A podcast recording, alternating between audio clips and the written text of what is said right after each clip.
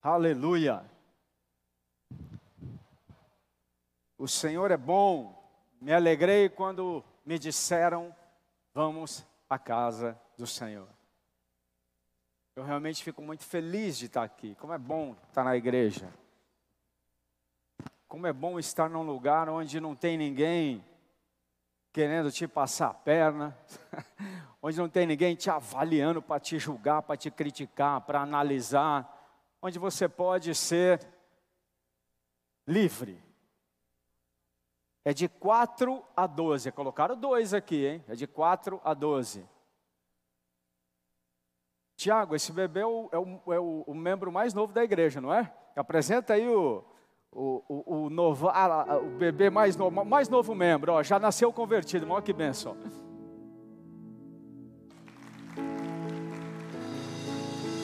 Uau, qual o nome? A Laura, Deus abençoe a Laura, olha lá, está feliz, ó, já nasceu na bênção, aleluia, já nasceu embaixo de uma cobertura, que bom. Você que nos assiste em casa e de repente queria conhecer a nossa comunidade, está com medo de se contaminar, de pegar Covid. Até a Laurinha veio. Tão pequenininha, não se preocupa não, todas as medidas estão, estão sendo tomadas, nós estamos com distanciamento. É, eu acho que já nem tem mais Covid aqui no Ceará. Não, estou brincando. Mas a gente já superou isso, em nome de Jesus. Eu estou ministrando uma série que eu comecei a semana passada, chamada Desgastes dos últimos tempos. Isso nasceu no meu coração porque eu tenho visto algumas pessoas muito desgastadas, muito cansadas. E, e, e o que me chamou a atenção é que, não necessariamente por causa da Covid, é óbvio que no momento de crise, tantas coisas que estamos passando, é óbvio que há um desgaste. Mas pessoas que nem foram tão afetadas assim, também estão em um nível de estresse, de desgaste desproporcional. É, é como se tudo tivesse potencializado. Ó, por exemplo, eu vou desligar o microfone e vou falar.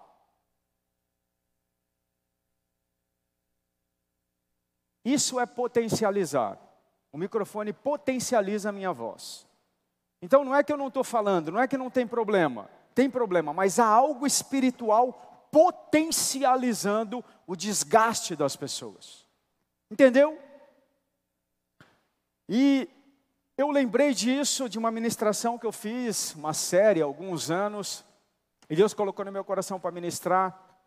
E o texto base está lá em Daniel, no, no capítulo 7, no verso 25, diz assim: E proferirá palavras contra o Altíssimo e, aí eu vou falar o nome da palavra em hebraico, balá, significa destruirá, desgastará os santos do Altíssimo. E cuidará em mudar os tempos e a lei. Esse texto diz que haveria uma temporada um, que, que existiria uma opressão, um reino opressor, um mundo espiritual. Não está falando da Covid, está falando de uma força espiritual que desgastaria essa palavra balá significa assolar, esfregar, moer, ralar. Sabe, não é dar um tiro e matar de uma vez, é ir matando devagarzinho, é esfolando, é assim que eu vejo muitas pessoas hoje sendo esfoladas, e existem pelo menos, são várias ações. A primeira delas, por isso que é uma série, a primeira delas eu ministrei a semana passada, Vou falar muito rapidamente. Uma dessas forças é a desilusão. A desilusão desgasta as pessoas. Desilusão é um sentimento de frustração que leva as pessoas a perderem a fé, a desistir, a jogar a toalha. É um, é, a desilusão é uma frustração em cima de uma expectativa de alguém, de uma pessoa que você criou e você foi desiludido. Uma mãe que esperava que o filho ia ser um médico ele virou um drogado. Uma esposa que casou e esperava ter um bom marido e o marido atraiu. Um, e, e tantas desilusões Esperávamos muitas vezes ter condição de fazer uma viagem e nunca conseguiu viajar. Esperava ter saúde e não tem saúde. São muitas desilusões que nos frustram. E a Bíblia diz que quando a gente não aprende a superar isso, nós entramos num ciclo de morte. Eu falei desse ciclo a semana passada. A desilusão gera tristeza, que gera depressão, que gera o luto e que gera a morte. Se você quiser mais detalhes disso, essa ministração está nessa série da semana passada, e eu ensinei ali como sair desse ciclo, porque a desilusão esfola. E não tem jeito de você não ser desiludido, todos seremos. Mas existe uma força desproporcional espiritual usando essas situações da vida para esfolar, para esfregar, para desgastar, e há muitos desgastados.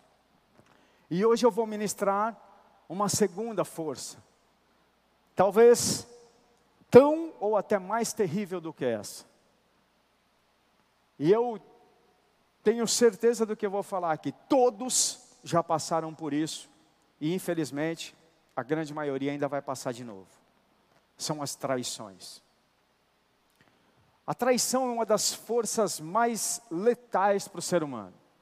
Se a gente não aprende a lidar com isso, com a ajuda de Deus, a traição leva as pessoas a mudarem totalmente o destino da sua vida, mudar para onde estavam indo. Alguns enlouquecem e as pessoas passam a ser destruídas, desgastadas, raladas. E mais, nesse momento, nesses momentos difíceis, como de uma traição, é que essa força desproporcional espiritual que eu estou falando, que a Bíblia diz que nos últimos tempos existiria, ela você já está debilitado e essa força vem e te pega e esmaga mais um pouco e machuca e fere as pessoas estão feridas. Eu sei que todos aqui já experimentaram algum tipo de traição e por isso eu estou falando no lugar certo. Você que está em casa também certamente já teve algum tipo de traição. E hoje você vai ter a oportunidade de aprender a não entrar num ciclo de morte, a não mudar o destino que Deus planejou para a sua vida por causa dessas situações da vida. Traição, alguns sinônimos. O que significa traição? Engano, trair é enganar. Falsidade, trair é ser falso. Deslealdade, trair é ser desleal. Fingimento. Essas são as palavras que definem, que complementam o nosso entendimento sobre traição. E como eu disse, é uma das piores forças que mais desgasta. Por quê? Porque ela tem um agrava, dois agravantes. O primeiro, só alguém muito próximo pode nos trair. Uma pessoa longe não pode nos trair. Necessariamente tem que ser alguém que você conhece, alguém que você confia. Alguém longe não tem o poder de te trair. As traições que nos machucam são de pessoas próximas. Por isso elas são tão letais. Quem mais tem o poder de nos trair, quanto mais próximo for a pessoa de você, maior será o potencial dela te machucar, te traindo.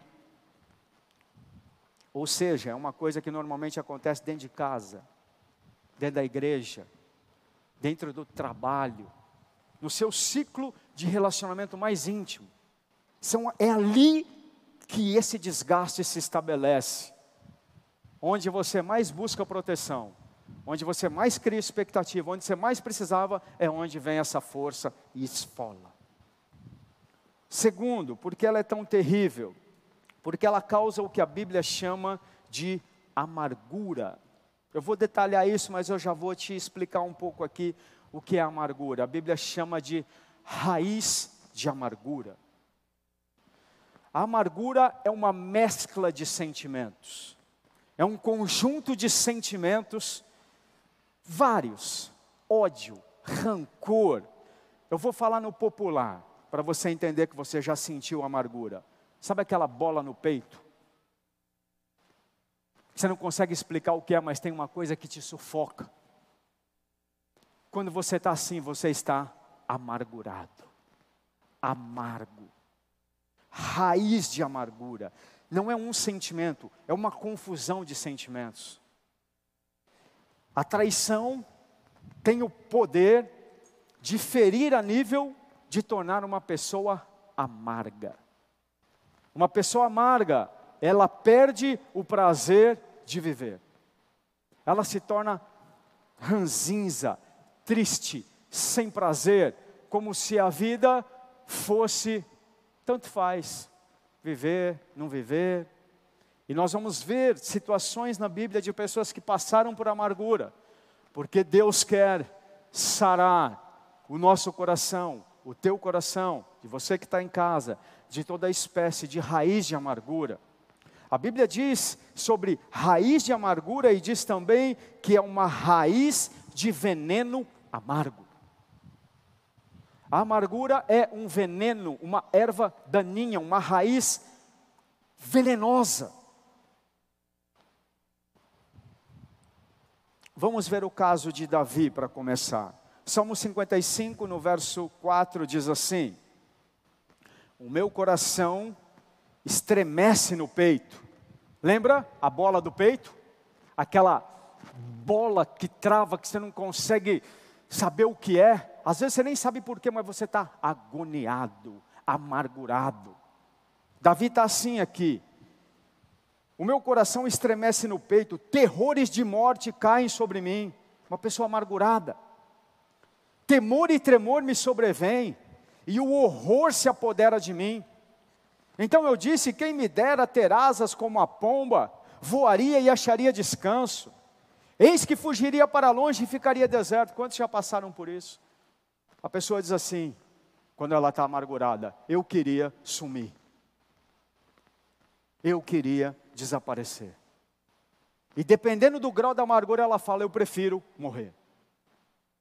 Tamanho é esse desgaste, tamanho é essa pressão que Davi está sentindo aqui, que leva a pessoa a querer sumir, desaparecer. O que ele está falando, ah, eu queria voar, eu queria sumir, ah, se eu pudesse desaparecer.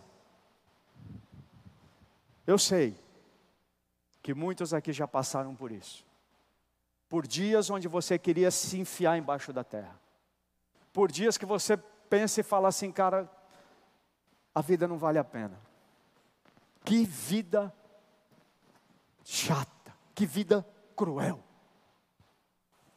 Davi está assim, no verso 12, começa a explicar por que ele está assim. Porque não é um inimigo que me afronta. Se o fosse, eu suportaria. Nem é o que me odeia que se exalta contra mim, pois dele eu me esconderia. Mas é você, homem meu igual, meu companheiro e meu amigo íntimo juntos entretínhamos e íamos, íamos com a multidão na casa de Deus.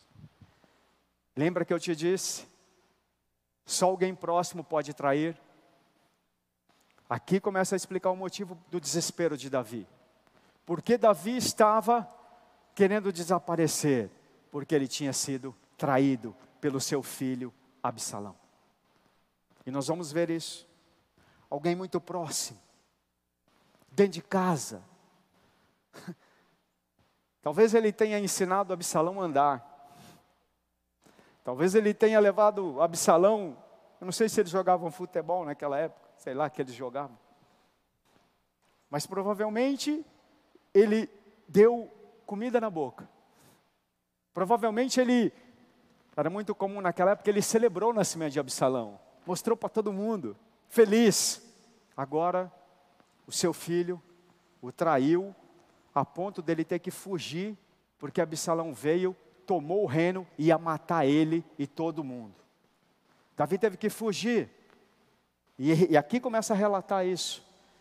E ainda Salomão veio, tomou o lugar dele, abusou das esposas de Davi na frente de todo mundo, esculhambou o o reino do Pai. Essa é a palavra, uma esculhambação. A ponto de Davi desejar desaparecer.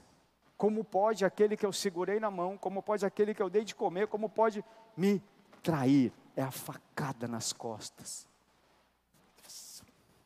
Desgasta, fere, arrebenta, torna a pessoa amarga. Davi sente os efeitos dessa traição, a bola no peito. Esse momento tão difícil é, é mais detalhado agora aqui em 2 Samuel, no capítulo 15. É a continuação, detalhe esse momento. Davi seguia pela encosta, estou lendo o 2 Samuel 15, 30. Davi seguiu pela encosta do Monte das Oliveiras. Se você for lá em Israel, você vai ver o Monte das Oliveiras, exatamente por onde ele subiu. Subindo e chorando. É exatamente, tem, tem o Monte Moriá, Jerusalém, aí tem um vale que você, a gente atravessa andando e aí vem o Monte das Oliveiras. Então ele desceu fugindo e estava subindo o vale para fugir do filho, chorando, desesperado. E junto com ele, todo o povo subiu chorando. Tinha a cabeça coberta e caminhavam descalços. Todo o povo que ia com ele, de cabeça coberta, subiu chorando. Presta atenção, querido. A amargura ela é tão terrível que ela tem o poder de, como uma erva daninha, se espalhar e contaminar. Uma pessoa amargurada, ela, mesmo não querendo, ela carrega algo tão ruim, uma mescla de sentimentos tão ruins, que é como uma raiz de amargura, como uma erva daninha, um veneno, uma raiz venenosa que contamina. Davi estava tão amargurado que todos que estavam com ele ficaram amargurados, todos. Choravam, descalços e com a cabeça coberta. Era o que o judeu fazia quando ele estava na pior situação da vida. Tinha se entregado. Como nós dizemos aqui, largou de mão.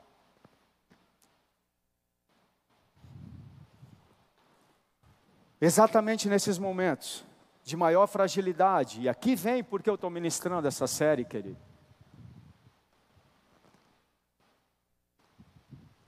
Não é só o efeito da traição.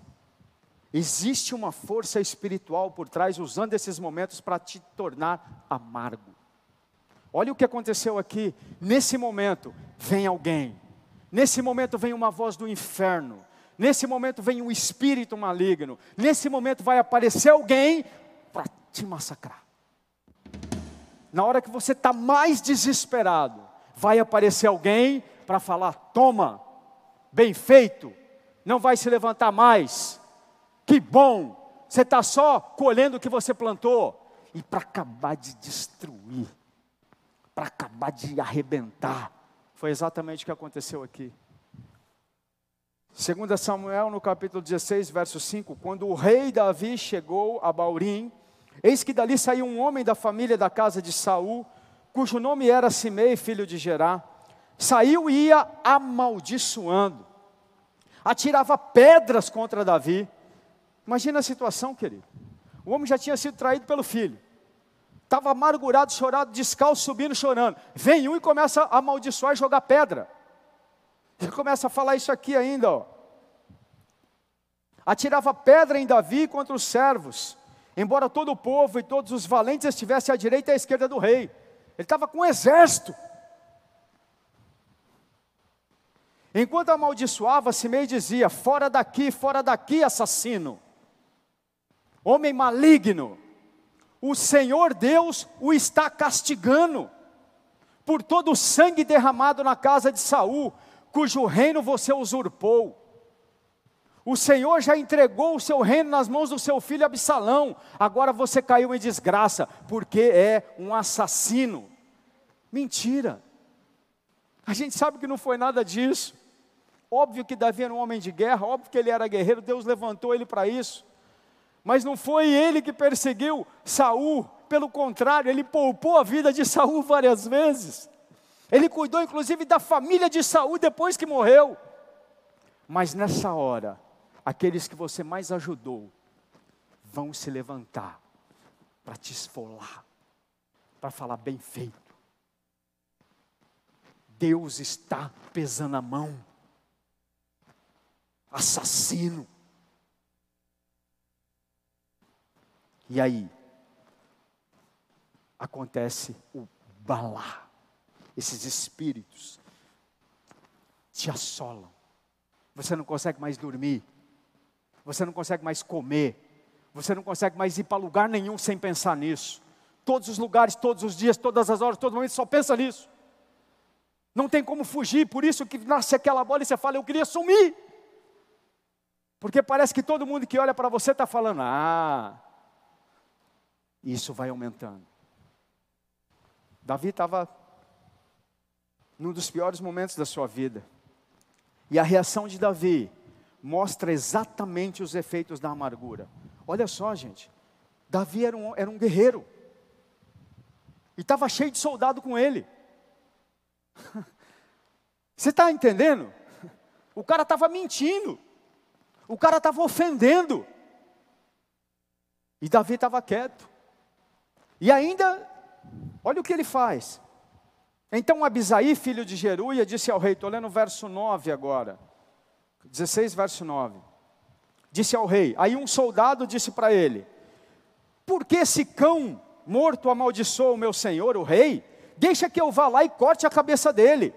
O cara falou: Você vai deixar esse cara ficar te né, amaldiçoando? Deixa eu ir lá que eu mato ele. Mas o rei disse: Que tenho eu a ver com você, filho de Jeruia? Deixe que amaldiçoe.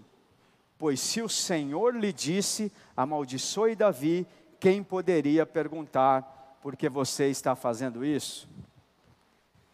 Davi estava tão desgostoso, tão amargurado, que ele não tinha força nem para se defender.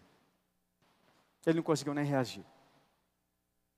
E ele chegou a pensar: é Deus mesmo que está mandando ele me amaldiçoar. Tem um nome essa, aquele negócio, quando a vítima é, se sente culpada. É, é síndrome, eu não sei como é isso. É, eu não sei. Tem um, uma explicação, uma, uma síndrome. Você, não, você é a vítima, mas a pessoa, por exemplo, o marido trai a mulher. E aí ele começa a colocar na cabeça dela que ele traiu porque ela não fazia comida direito para ele, porque ela não traiu bem. Aí ela se sente culpada. E ela é, fica como a, a, aquela que errou. É o que está acontecendo aqui. A amargura faz isso. Davi nem se defendeu, e o pior, aí começa a aparecer a raiz, ó, no verso 12, no 11, desculpa. E Davi disse a Abisaí e todos os seus servos: Se o meu próprio filho quer me matar, que dizer desse Benjamim? Aqui é a raiz, querido. Para que eu quero viver se meu filho quer me matar? Você está entendendo o desespero dele? Davi estava entregue. Ele estava tão amargurado, aquilo tirou o prazer da vida dele, que ele não conseguia mais nem reagir. Talvez estava querendo até morrer. Sumir, a Bíblia diz que ele queria sumir, desaparecer. Não fala que ele queria morrer, mas indica alguém totalmente abatido, amargurado, esfolado, por causa de uma raiz, por causa de uma traição de alguém muito próximo, seu filho. Absalão tirou a alegria de Davi de viver. Ele conseguiu tirar prazer da vida mesmo com todas as conquistas, com todo, todo, toda a intimidade que Davi tinha com Deus, tudo o que Davi viveu como um grande rei, diante de uma traição nesse nível, de alguém muito próximo, ele ficou amargurado.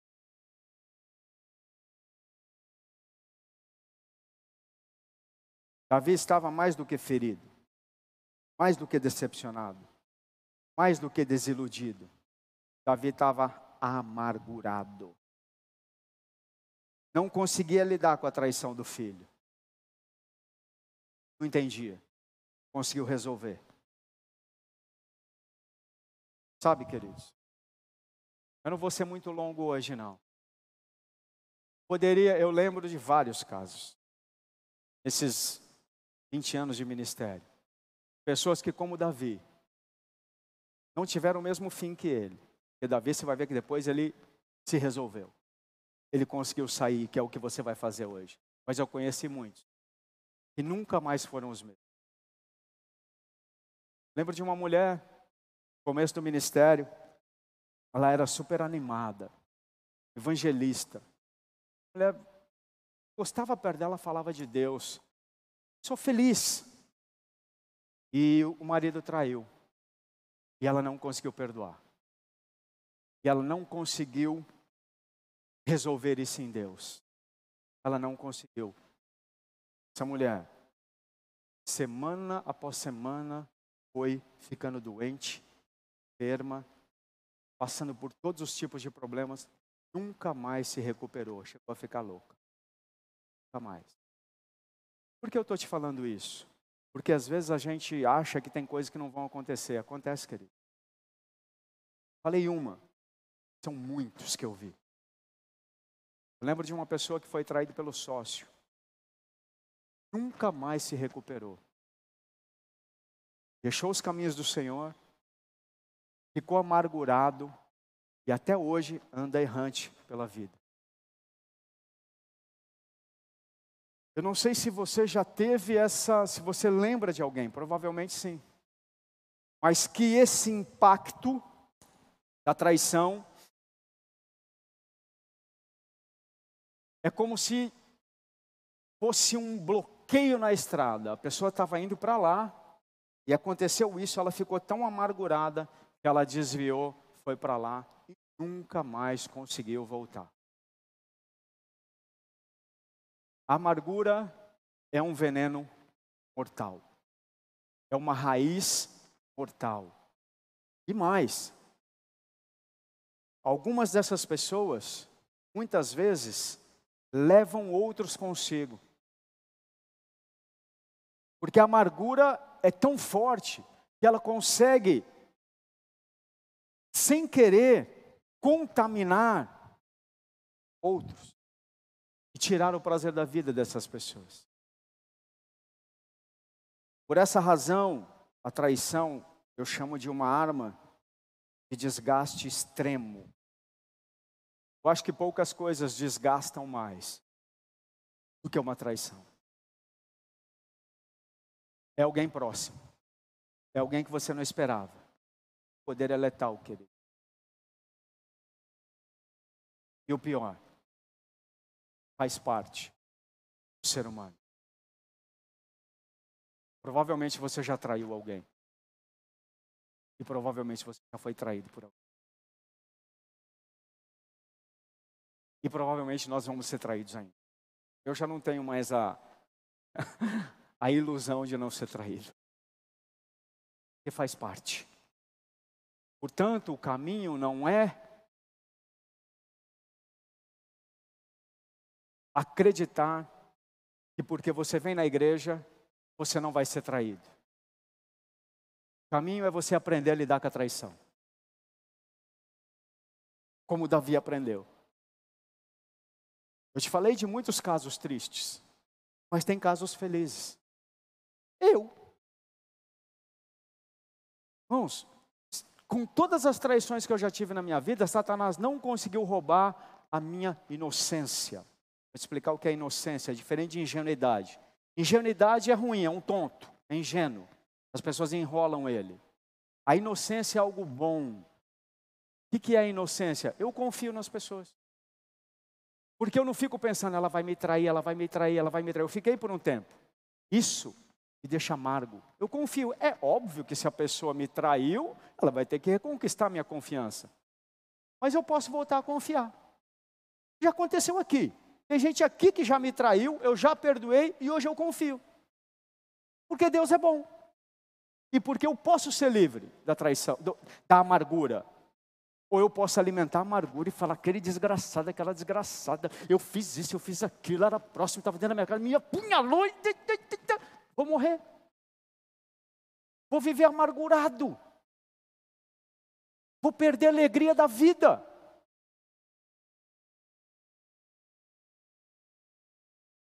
Mas a traição é algo muito sério. Se você não aprender a lidar com isso, você vai viver amargurado e nunca vai conseguir chegar onde Deus quer te levar. Há dois textos bíblicos que falam sobre essa arma de extermínio em massa. Isso aqui é o que mais faz pessoas desviarem. Que as pessoas, às vezes, principalmente quando são traídas no começo, vêm para a igreja achando que só tem anjo na igreja, só tem santo. Aí já toma logo um calote. Aí des, desencanta, né? Rapaz, se na igreja me roubaram. Irmãos, o dia que eu descobri que o povo rouba a Bíblia, eu, eu, eu, eu pirei. Não pode roubar a Bíblia. Eu entendo roubar tudo, mas a Bíblia não pode roubar. Não, pastor, rouba, porque a gente comprava a Bíblia para dar para o povo na igreja, né? Aí eu vi que as Bíblias diminuíram, eu falei, gente, o que está acontecendo? Não, o povo rouba. Eu falei, hã? Irmão, como é que rouba a Bíblia? Não pode, está errado, mas rouba. Aí eu, ficava, eu me senti atraído. Rapaz, eu estou dando a Bíblia para o cara porque ele está vindo para a igreja, não tem dinheiro para comprar, ele vai e rouba a Bíblia. Amargura. Cara, que Deus abençoe. Que a Bíblia faça ele se arrepender de ser ladrão.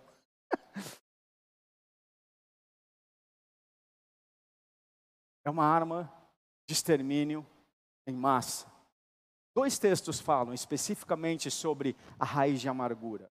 Primeiro Hebreus 12, verso 15, diz assim: ó, cuidem, cuidado, para que ninguém é, para que ninguém fique afastado da graça de Deus, ou seja, alguém amargurado se afasta de Deus, perde a graça. E que nenhuma raiz de amargura brotando cause perturbação e por meio dela muitos sejam contaminados. Duas ações, duas consequências claras da raiz de amargura. Primeira, perturbação. Agora eu vou te ler, presta atenção, querido. Os sinônimos de perturbado. Alguém perturbado é alguém assim, ó. Eu busquei no dicionário, tá? Confuso. O que é uma perturbação? É confusão. Alguém perturbado é alguém que está confuso. Alguém que está tormento, é atormentado. É alguém que está transtornado. É alguém que está aflito, abalado, que está em conflito e em crise. Precisa mal o quê? Lembra que eu falei da mescla de sentimentos? A agonia, aquele bolo, aqui ó, aquele negócio que você não sabe o que é, não consegue explicar, você não consegue definir, aquilo que não vai que você quer assumir, é esse monte de sentimentos junto. Comendo, atormentando. Alguém fica perturbado quando tem raiz de amargura. Segundo texto que fala está em Deuteronômios 29, 18.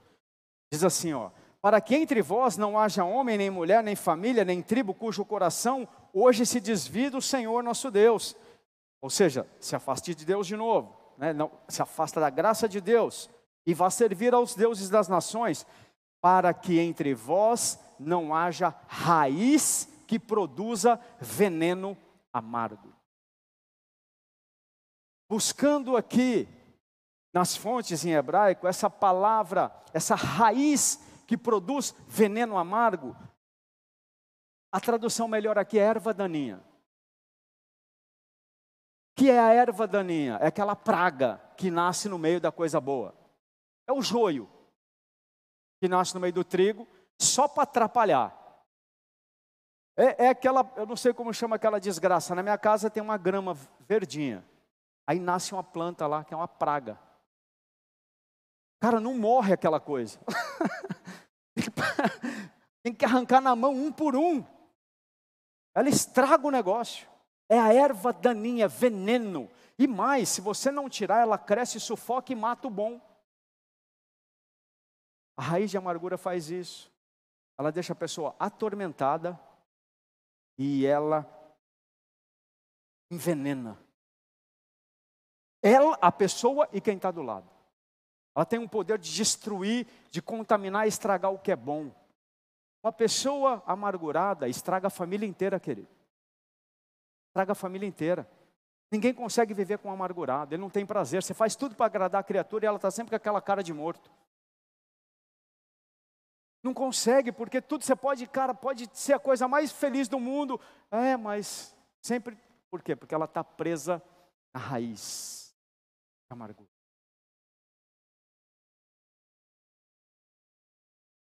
Talvez você esteja assim hoje, eu não sei que nível, mas eu tenho certeza que todos aqui já foram traídos. E tenho certeza também que boa parte de vocês ainda serão. Gente, não é profecia. Tomara que não sejam. Tomara que não seja. Eu não estou profetizando que você vai ser traído. Eu desejo que você não seja, tá? Eu profetizo que não. Mas faz 25 anos que eu sou pastor. Eu sei que vai. A experiência mostra. Alguns, menor grau, outros, grau maior.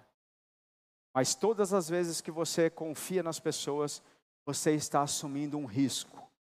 E esse risco é o da decepção e da traição. E se você hoje não for curado, você vai perder a sua inocência.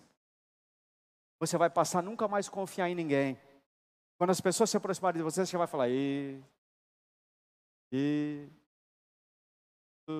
eu conheci uma pessoa que era muito rica. E ela não, cons não conseguia confiar em ninguém, porque todo mundo que aproximava dela queria o dinheiro dela. Sempre tinha interesse. Algumas coisas roubam a nossa inocência, roubam o nosso prazer de viver. E a agonia, é uma, a amargura é uma delas. A amargura tem o poder de tirar toda a alegria de você desfrutar a vida.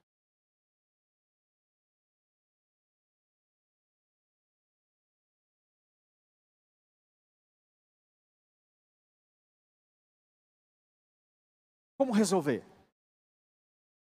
Por que nós estamos aqui? Porque Deus me levou a ministrar essa série. Porque hoje toda raiz de amargura do nosso meio vai ser quebrada. E hoje você vai ter a oportunidade de arrancar essa erva daninha do teu coração. Como Davi fez, como eu fiz. Sabe, amados? Sabe a primeira coisa que acontece quando você está amargurado? A gente só consegue ver o ruim. Por exemplo, eu falei que eu já fui traído por muitas pessoas, mas tem muitas outras que nunca me traíram e provavelmente nunca vão me trair. Já pensou se eu tivesse ficado preso naquela rede de amargura? A gente coloca todo mundo no mesmo balaio. Não, é tudo traíra, não posso confiar em ninguém. Vou, vou viver num, num monte Everest sozinho para não ser traído. Tem muita gente que nunca me traiu e provavelmente nunca vai trair. Tem muitos leais, tem muitos fiéis. Mas tem os traidores. e você precisa aprender a lidar com os traidores. Para não juntar tudo no mesmo balaio e para não ser uma pessoa amargurada. Davi conseguiu. Sabe como? Vamos ler no Salmo 3. Ele não se defendeu, nem quis se vingar. Entregou para Deus. Guarda que essa é a chave. Não tem como resolver, não. Se você querer, se você quiser resolver uma traição do teu jeito, a amargura já te pegou. Salmo 3 diz: Senhor, como tem crescido o número dos meus adversários. São numerosos os que se levantam contra mim, são muitos os que dizem de mim: não há Deus, não há em Deus salvação para ele. Porém, tu, Senhor, és o, meu, és o meu escudo protetor, és a minha glória, o que exalta a minha cabeça. Com a minha voz clamo ao Senhor, e ele do seu santo monte, monte me responde. Eu me deito e pego no sono. Acordo porque o Senhor me sustenta. Alguém agoniado não consegue dormir, tá? Os primeiros sintomas da agonia, você não dorme mais. Vai ter pesadelo um atrás do outro. A bola não deixa você dormir. Não tenho medo de milhares que tomam posição contra mim de todos os lados. Veja, ele continuou sendo perseguido, continuou tendo inimigo, mas já não estava mais com medo. Levanta-te, Senhor, salva-me, Deus meu, pois desferes um golpe no queixo de todos os meus inimigos e quebra os dentes dos ímpios. Do Senhor é a salvação, a tua bênção esteja sobre o teu povo. E eu quero ler esse outro texto que detalha mais. Aqui eu li esse porque mostrou como Davi saiu. Davi, que foi vítima da agonia, aqui entregou, conseguiu. Senhor, são muitos os que me traíram, muitos os que me perseguem, mas ó, eu não tenho mais expectativa em ninguém a não ser no Senhor. Sabe o que aconteceu? O reinado dele foi restaurado. Ele ainda tentou não matar o filho, mas morreu mataram, sem ele querer. Ele ainda chorou pelo filho que morreu, o Absalão que traiu. Isso prova que o coração dele estava limpo. Já não tinha mais agonia. Já não tinha mais ódio, desejo de vingança. Por isso que eu quis ler esse texto. Mas tem um que explica melhor isso. Está em Romanos 12, no verso 17, diz assim. Esse é, eu podia colocar assim, ó. Texto para ensinar a sair da agonia. É isso aqui. Se quiser. É, hoje não tem mais Bíblia, né, negada? É tudo no celular. Escreve aí, sei lá. Coloca aí, ó. Como sair da agonia. É exatamente essa aqui. Não pague a ninguém mal por mal. Procure fazer o bem diante de todos. Se possível, no que depender de você, viva em paz com todas as pessoas. Meus amados, não façam justiça com as próprias mãos. Início da agonia, tentar resolver do teu jeito. Tentar se defender ou tentar se vingar. Mas dê lugar à ira de Deus, pois está escrito: a mim pertence a vingança. Eu é que retribuirei, diz o Senhor. Querido, a justiça é feita por Deus. É difícil isso, mas nós precisamos não só entender, mas acreditar e confiar. Porque quando a gente vai resolver do nosso jeito, alguém que traiu, nós vamos arregaçar. Cara, você vai com ódio, vai com raiva, com revanche, com vingança. E não adianta pôr capa de santo, porque né, é isso aí mesmo, não tem jeito. Deus não. Deus convence a pessoa levando ela para um ponto de quebrantamento. Todos têm um. Todos têm um. Você pode achar que a pessoa é a mais durona possível. Todos têm um ponto de quebrantamento. Todos. E Deus vai dar oportunidade para ela. Ele é o justo juiz. E se ela tiver, como a gente quando está com raiva deseja, que morra bem devagar. se ela tiver que ser condenada ou tiver que pagar, ela vai pagar por Deus. Posso te dizer? A maioria dessas pessoas que traem nessa proporção acabam tendo uma vida terrível, querido. Porque a traição atrai sobre quem foi traído a, a decepção, a mágoa. Agora, sobre o traidor, atrai juízo. É diferente que nós não podemos é querer tomar o lugar de Deus e nos vingar, porque a amargura vai tomar conta, e é isso que esse texto está falando.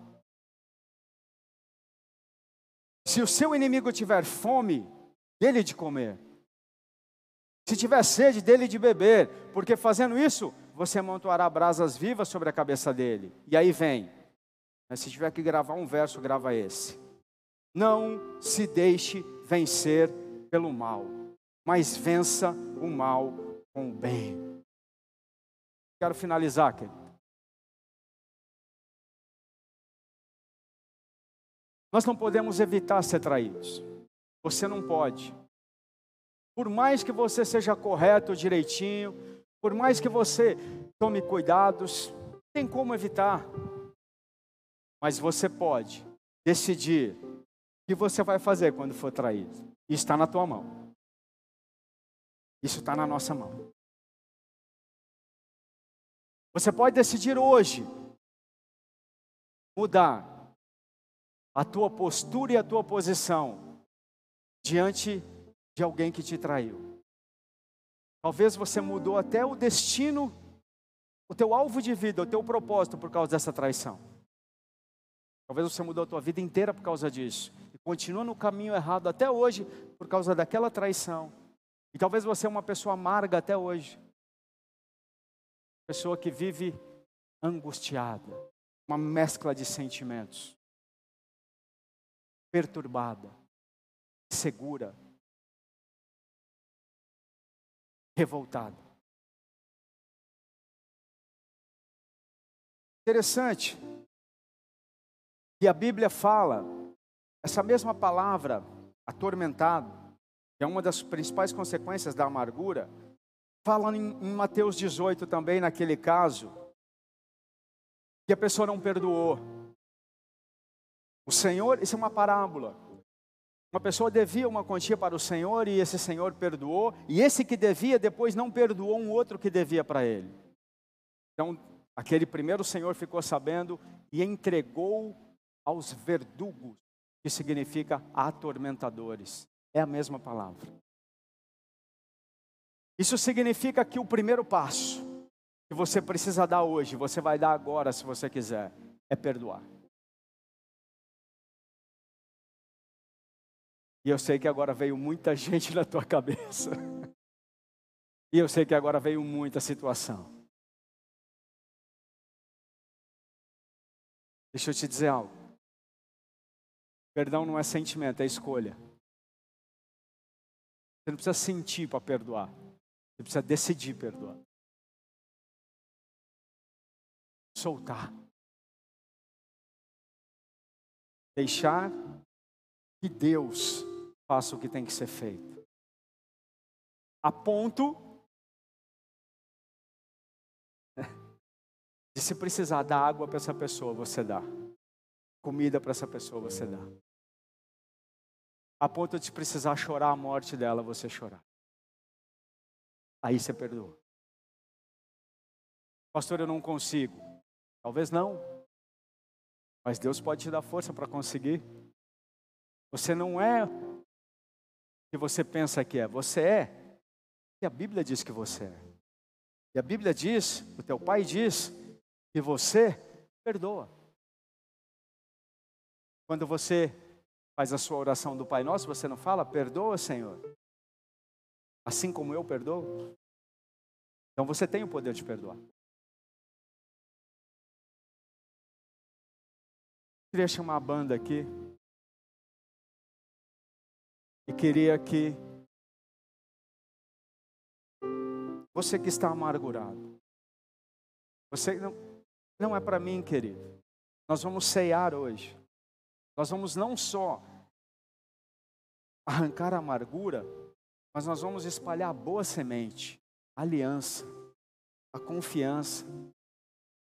Significa que ainda que o teu traidor esteja aqui, Hoje você pode sair zerado, sem amargura nenhuma. Hoje você pode sair daqui sem nenhuma raiz venenosa.